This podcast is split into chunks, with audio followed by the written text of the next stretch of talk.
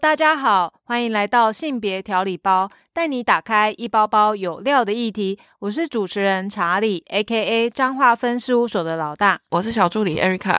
最近性骚一直越演越烈，完全就像那个唐奇阳，不是说会再持续两年吗？哦，我觉得真的是很有可能的，因为现在就是一波接一波，整个爆不停。然后最近除了演艺圈就是性骚案件越来越多以外，其实，在还没有这么。一波一波又起的时候，在六月初，范云立委他之前遭受陈雪生立委的性骚案件，他其实判决下来了。那你要不要跟大家分享一下判决结果是什么？判决结果就是陈雪生他判赔八万块要给那个范云立委，他们好像也为了这样开了一个记者会。那原则上。我觉得范云立委他讲的也蛮有道理的，因为他觉得说他自己本身都是身为立委了，可是你知道那个行讼行政诉讼讨了三年之久，更何况诶，我觉得都已经是立委了，法官应该也会有一点担心啊，会不会拖太久啊？那如果是一般民众的话，那个申诉期啊，或者是那个诉讼，应该是诉讼的过程啊，应该是会更久。嗯，没错，而且毕竟这都是那时候蛮引人注意的事件的。我们在食物上有遇到这样的状况之类的吗？还是都是性情比较多？我们也有这样子的服务方案，只是我刚刚那个我还没有讲完。我要讲的是啊，其实就是因为我觉得范云他自己也有表述他整个那个过程在申诉，然后诉讼过程的一些心路历程嘛。因为他觉得在台湾文化里面啊，他会觉得我们的整个环境其实是对于性暴力的被害者啊是非常的不友善。像他第一时间。他那时候是在国会期间嘛，陈雪生用他的肚子去顶他的背，当下他其实已经有一些喝阻了。但是问题是啊，民间里面还会有一些舆论啊，就会说：哎，你为什么第一时间，你如果觉得不舒服，你为什么没有离开议会啊？你怎么没有躲起来哭啊？还是每一个人对于被害人都有一个好像有一个完美被害人的形象？那当你不符合这些要件的时候，你就是成为一个不完美的被害者。然后就会提出很多的质疑啊，甚至可能在过程里面，他觉得，哎，你在微笑，哎，你是不是在作秀？大家其实没有考虑到被害者当下的那种心路历程是怎样啊，往往因为这样不小心又遭受了第二次的伤害。我觉得。从这个事件里面可以看到，其实大家对于受害者还是会保持非常不友善的言论呢。像是最近不是有很多很多起的案件嘛，然后你去看一些 FB 的留言，我觉得他们好像都不觉得。受害者要讲出来这件事情是需要多大的勇气？因为他们就会像你刚刚讲的，哎，你又没有反抗，啊，你过这么久才讲，只是想要从他身上获得一些什么东西，就是会有这样的质疑出现。他们完全没有想到说，哎，受害者其实是在心里面已经可能纠结很久了，好不容易借着这一波运动这个机会，可以把它讲出来。当遭受性骚扰的时候，其实我可能自己虽然性别学了很久，我有时候还是要随时。随地提醒自己在言语上面要特别的小心，就会有提供一些质疑啊，为什么你不求助？为什么你不报警？啊，为什么过了那么久你才讲出来？为什么有很多的为什么要去质疑被害者嘛？可是实际上有时候也会去思考到，假设我是那一个被性骚扰的人，那我真的敢讲吗？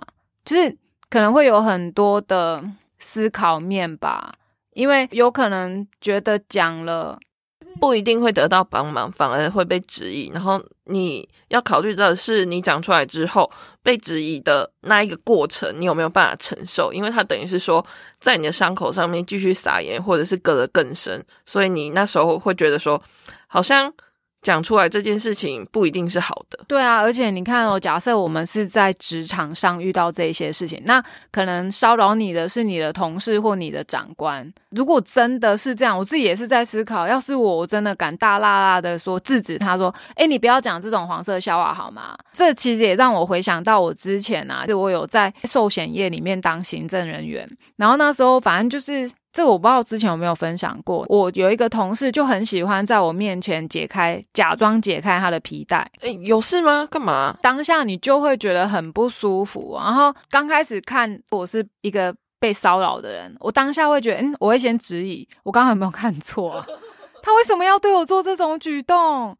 然后一次、两次、三次，可能我还在分析的过程里面，对方已经开始越来越越矩。所以他是惯犯吗？还是整个办公室只有你遭到这样子的对待？我跟你讲哦，我觉得他们真的会特别选定人诶，可能以前刚出社会二十出头，然后你就是什么都很文静啊，然后都不太敢讲什么，所以他一试以后，他就觉得哎，好像我可以，然后就在越来越变本加厉，之后会在我面前真的是越来越夸张就对了。然后我只是后来终于明白他在干什。么？就说以前我真的对于这些事不是很清楚的时候，我就觉得，嗯，他是在骚扰我，他他为什么要解开皮带？感觉有性暗示这样子。我到后来我明白他在干干什么之后，我有跟他说，我不会私底下跟他讲。就像我刚刚讲，其实我真的不知道，我如果私下讲，我的后果会是什么。但我还蛮聪明，我会故意在他同一组的女生面前啊，我就会说。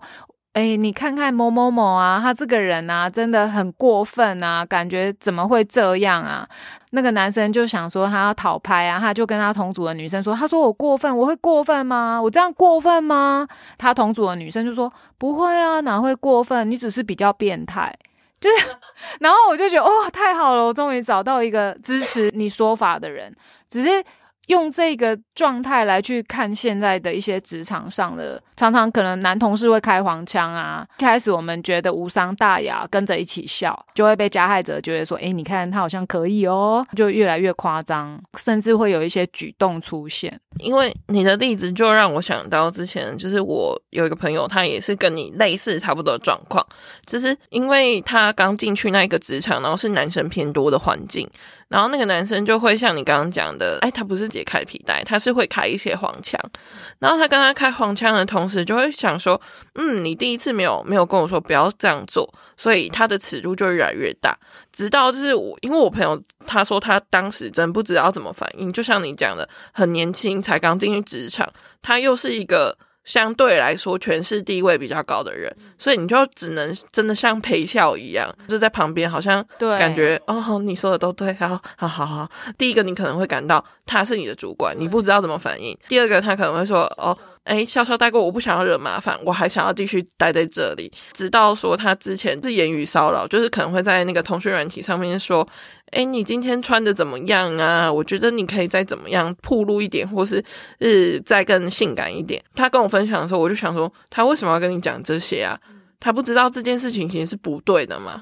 然后后来是我朋友觉得说，他真的受不了这样环境了，他就选择离职。其实他也不敢跟其他人说，因为那个骚扰他的人，他就是。权势地位相对真的是比较高的，他可能已经做到店长了，所以店长这样子的话，你要怎么样去反应，也没有办法跟你主管说，你主管可能只会跟你说，好，那压下来就好了。所以他离开那里的时候是非常的身心受创的，他就只是想去打工去赚一点钱，怎么会发生这样子事情？就跟你的案例一样，可是我觉得不一样的是，他当下没有讲，但是你当下是。有想去找寻帮忙这样子，确实，我觉得性骚扰它本来就是一个权势强的对一个权势弱，所以回过头嘛，就是当我们真的身为一个被害人，那我们是不是应该要很明确、要大声的跟对方说我不喜欢你这样？可是这是需要勇气的，因为就像不论我或者是你刚刚分享的例子，其实我们会考量可能职场上面有很多的因素，我希望我的关系好一点。那唯一的方法就是笑笑带过，即使我不舒服，这应该是很多人都拥有的经验。那种感觉就是被压抑起来了，因为你没有办法在当下去跟骚扰你的人说你不舒服这件事情。就像我们一开始一直讲的，因为他是一个位阶高对于一个位阶低的人去做出这样一个骚扰动作，所以我觉得在这样子的过程之中。感觉这件事情非常重要。当你真的感觉到很不舒服的时候，真的要找人求救。不管你今天多大几岁都好，如果这件事情发生在你身上，你要做的事情就是理清这个人到底对你有没有恶意，或是对你到底是是真是做出性骚扰行为。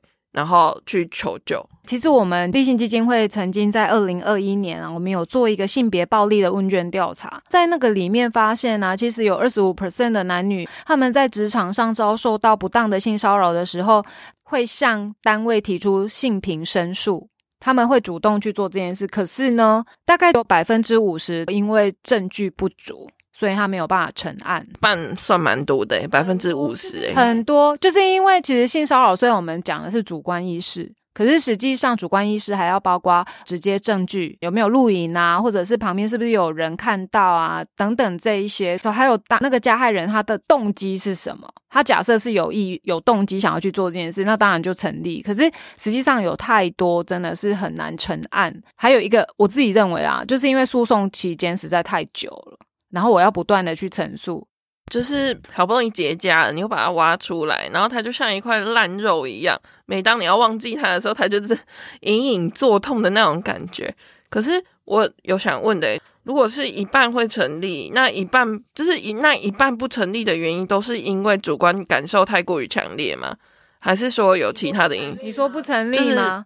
对。他有证据啊！你看，像范云，这就是很好的例子嘛。他当下，即使陈雪生他是说他没有那个动机，他根本不会，他没有。可是实际上有录影存证，然后又加上旁边有很多证人，其实他有包括行政申诉啦、刑事诉讼、民事求偿这三个，他都打赢了。就是范云他这三个面向都打赢，以至于他可以拿到八万块钱的赔偿金啊。可是实际上，对陈雪生来说，他本来八万块，其实对他来说其实不痛不痒嘛。对啊，所以其实我真的觉得，有时候你有意愿想要去申诉这个人，但真的也要看你实际上的证据足不足。法院里面看的就是证据，有凭有据嘛，而不是我诶，我真的主观。虽然他是确实性骚是按照我自己的主观意识，我觉得不舒服，我觉得恶心。但是你当下有没有马上斥责，还是你默默承受？这也是法官判定的原因之一。你有没有跟他喝止说，哎，我这样不舒服，哎，还是你就默默承受？还有很重要也是要看就是前后的因素吧。比如说像我之前看到一个案例，是他觉得他被性骚扰了，是因为说他跟这个人他就是聊天的部分，可能一个礼拜可能聊个一两句而已，然后就突然间就。传了一些黄色的笑话，或者是说带有下体的照片给他，那那就是变成是性骚扰。但是如果你今天就是在你们两个聊天方式就是那种会互开黄腔，或者是说尺度本来就比较大，然后你今天突然就去起诉他说，哎，他在性骚扰我，那当然不会成立呀，因为这个东西就是他还是会去看你前因后果到底是怎么呈现的，也不可能乱判嘛。大家都知道说。就像你刚刚讲的，法院是需要证据的，你要有证据才能去佐证说你真的。遭受到性骚扰，台湾不是刚刚讲五十 percent 证据不足嘛，所以罪名不成立。可是你知道吗？之前那个密西根大学，它也有一个报告显示，它在美国啊，其实只有四分之一到三分之一的人在职场上，他遭受性骚扰的时候，他会跟他的主管或者是工会报告这件事情。可是呢，最后也只有二到十三 percent 的人最后能够成功的提出正式申诉。其实我看到这个数据，我也是蛮。惊讶，因为我想说，诶，美国应该是一个自由开放，然后会制止的。可是没想到，我觉得如果按照数据来看，台湾还是蛮有一些性别概念的。我觉得我们可以去讨论的是，如果就台湾来讲，我们劳动部啊，其实每年都有针对职场性骚扰有做一个调查。可是实际上呢，发现有高达八成以上的个受害者，他们选择隐忍，他们不要申诉。诶，我们今天也可以来思考一下，他们不愿意出来申诉的原因到底有哪一些？我觉得就像我们刚刚讲的，因为未接的关系，跟他想要有一个工作团队向心力，因为感觉你讲出这件事情之后，你可能会遭受到的是，你的同事会说：“不会啊，我觉得他很正常啊，是不是你反应过度？”又或者是说，你可能跟你的上司讲了，那你的上司会觉得说，在他自己个人来说好了，你只是一个刚进来三个月的小菜鸟，跟他已经在我这里做了十年了，今天突然跟我说他会做这种事情，那我可能会下意识的想要去包庇那个我已经认识十年的人了。这样子状况之下，那他肯定是不成立的。又或者是说，他根本不会进到所谓的申诉管道里面，因为他就会觉得说，嗯，没有，我这件事情就是压下来，好，那都是你的问题，那你就请你离开。如果是这种方式的话，其实蛮常出现在就是一些职场上以及一些权势的部分，因为他权势就是比较大嘛，所以他讲出来事情就是会有更多人去相信他，就算说。哎，好像其他人也有相似的处境，可是其他人敢在你发生的时候站出来发声吗？我真的觉得蛮难的。你这样讲的时候，我就想到我之前也是二十出头的时候，我有一个老板，他五十岁，我那时候才二十几岁。他本身已经有四个小孩，然后老婆其实也是在他旁边工作这样子。有一天，我是早上去上班的时候，路上的时候，我突然听到有人在吹哨子，用嘴巴吹口哨这样。然后我就想说，嗯，奇怪，是谁这么早在那边吹口哨，而且还不止吹一声，他就是连续好几声。然后我就开始想要找源头。后来我发。现呐，原来是我老板，他在对我吹口哨，我心里面还睁大眼睛，我就想手指头比自己说他在他在对我吗？好，那我就联想到的是，对，其实某一部分这已经造成了一个上对下的骚扰事件嘛。可是我自己就在想，假设我那时候真的跟我的其他同事讲，他们不会有人理我，因为我们的业绩呀，哎，所谓的那种年度考核啊，其实都在主管身上。那我把这件事情曝光了，其实对我没有好处，因为我一定是离职嘛，可能更小登熊 key，，老板生气的就觉得丢脸羞愧，然后诶，我就搞走你。那我的同事他也不可能为了我去牺牲什么嘛。好，就算现在这么这么样，那是很久以前的事，那时候还没有所谓的性骚扰法案。可是如果就现在来说，已经拥有了性骚扰法案，可以去做这样子的制约的时候，那到底有多少人真的很勇敢？他想要讲出我被性骚扰的事情，其实像 Me Too 的事情啊，我觉得那个是有一个涟漪效应。原来有人跟我一样，然后就加速了这个事件越来越演越烈，因为感觉被支持了。在行政诉讼上面，它是一个很长期抗争的过程。到后来发现，哎，其实我也证据不足，然后被害者就觉得算了，没有办法再往后延伸。我们的亚洲思维可能会很担心，就是身败名裂，是不是？破坏关系，因为我们就是一个讲求关系的社会形态。可能我讲了，我的朋友就没有了；然后家庭，可能我讲了就会破坏家庭的关系，或者是可能在职场上面我讲了，我就没有办法继续工作。我们有很多的担心，以至于我们没有办法像范云一样很大辣辣的讲出来。应该说是勇敢的大辣辣，对对哦，对是勇敢，真的这需要勇气，没错。他就是需要很大的勇气来去指责，呃，就是我非常的不愿意的状态之下，我被侵犯了。而且你看哦，这只是性骚假设他被性侵了。其实那个又更难讲，而且这个社会的氛围里面，所以我们在做我们的服务对象的时候，有时候真的蛮奇怪的。你知道，像我们每次给物资啊，或者是有什么颁奖典礼，我们的服务对象要马赛克，就可是犯错的人并不是他，为什么是他？他需要去做马赛克的动作，然后模糊他的脸，就是因为整个社会形态里面对于性啊、性骚啊、性侵啊，它就是一个隐晦不能说的事情，以至于当它真的发生的时候，它是要。就是嗯，要不要那个要怎么说？遮掩起来，然后对，遮掩起来，对啊，所以。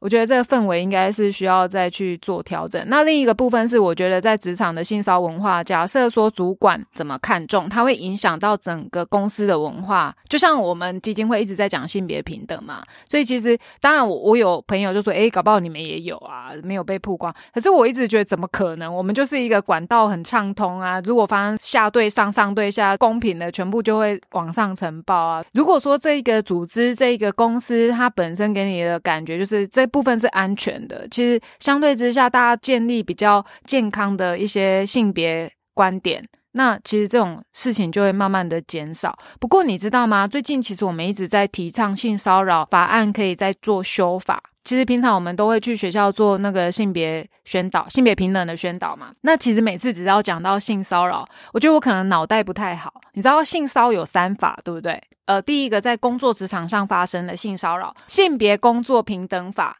那其实它主要，如果你要申诉的话，你就是找你的雇主或者是劳动部嘛、劳动局之类的。第二法就是性别平等教育法，那就是发生在学生，然后学校性平学生、老师啊或学生，只要发生在地点是在学校，那就适用于这个平等教育法。如果学校不行，那就是到教育单位。还有一个性骚扰防治法，也就是它可能不涉及职场，也不是在教育学校里面发生的话，就是要在警局啦、地检署啊、社会处啊、法院等等去执行做申诉的动作。他们这三法所处理的方向、面向、地点都不太一样。我们是因为我们有受过训练，我们还可以有一点概念。可是如果就一般民众啊，这个要去哪里，这个要去哪里，我觉得修法这件事情，我觉得是必要的。因为如果可以更一致，那或许我们的方向啊，大家会更清楚。然后在推动性别法案的时候，性骚这件事情可以比较聚焦。如果我们要避免一些争议，还有民众的一些模糊焦点，其实我真的觉得，或许在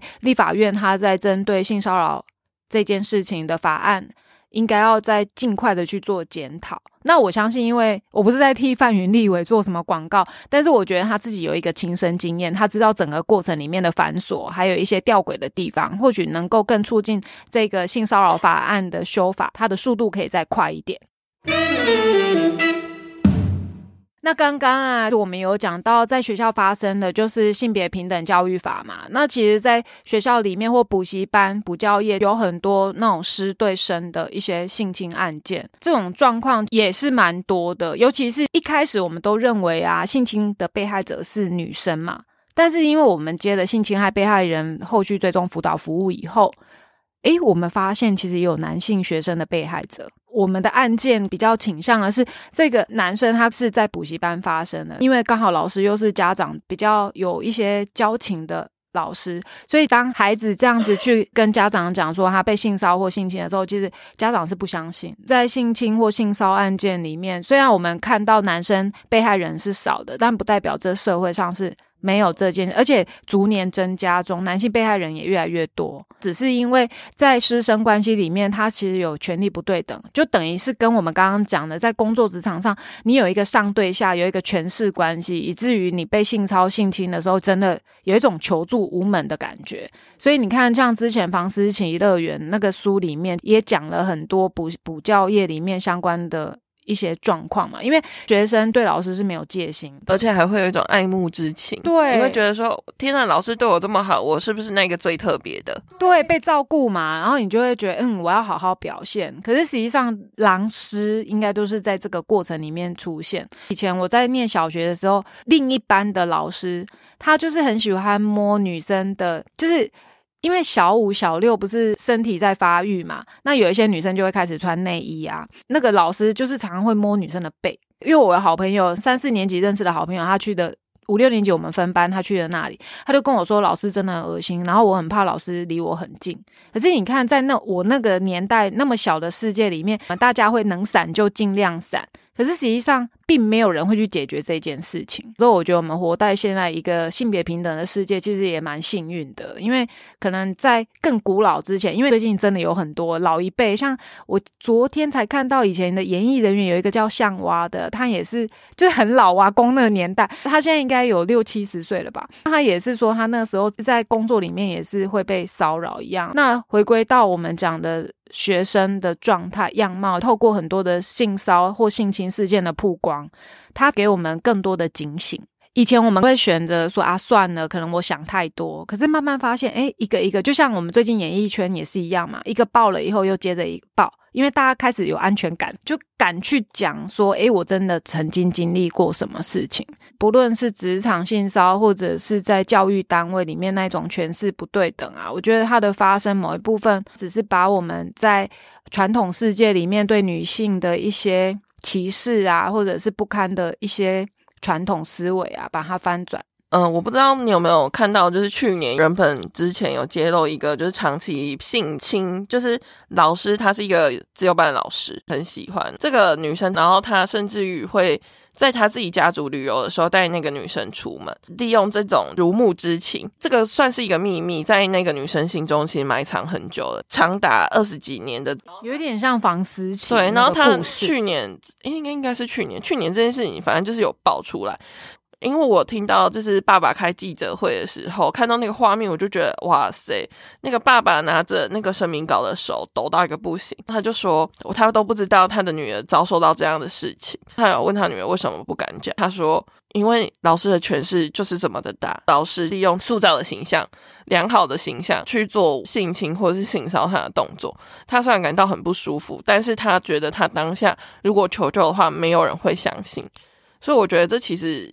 也是告诉我们一件事情，就是说，因为你的小孩他可能会乱讲，可是有些事情他如果真的跟你反映了，我觉得是要好好的去正视他所跟你反映的事情，而不是觉得说，哦，你就是在乱讲啦啊，嗯，小朋友不要乱讲，你这样对老师不好，而是收到小朋友跟你反映的讯息的时候，你要去好好的帮忙你的小朋友去正视这些事情，而不是说，哎，你真的很相信老师，老师绝对不会做这种事情。我觉得这都是因为社会上对于老师这个职业给的太多的期待，以及会觉得说他就是位高权重的人。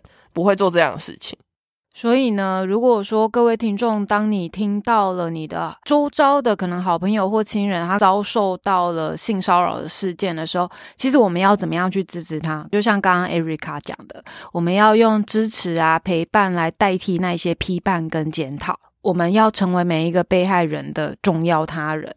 那第二个就是协助被害人引导资源合适的资源给他。因为他可能当下是非常的慌乱，他不知道找谁求助嘛，所以我们要显示出我们的陪伴，还有我们愿意协助他后续。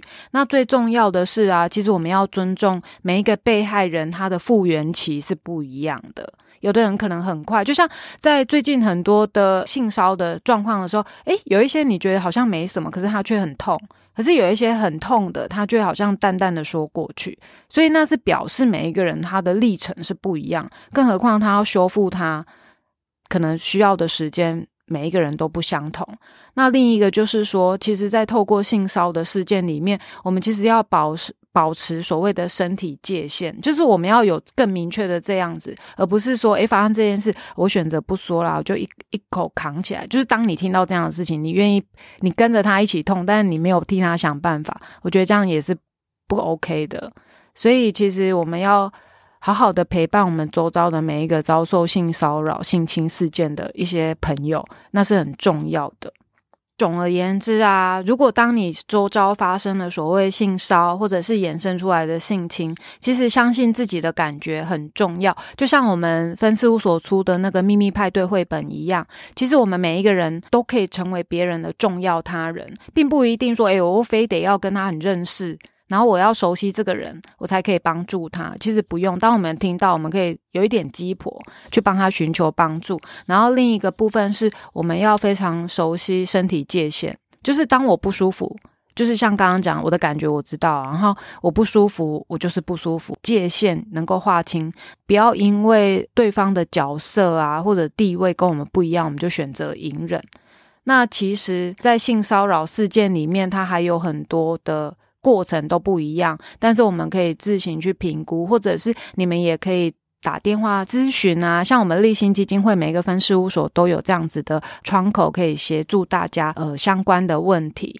那身为一般民众的我们呢，我们该怎么做？刚刚一直在强调，就是我们不要随意的批判，你要很冷静的去查核这些事情，在言论上面，我们不要过于的激进，因为那真的都不是我们应该。要有的行为，从小的教育很重要。强调我的感觉，我知道。当你面对到自己觉得不舒服的时候，相信我们要学习去跟我们信任的人进行求救。这不分年纪或者是性别，只要你遭受了你觉得不舒服的感受，你就必须说出来。感到不舒服不 OK。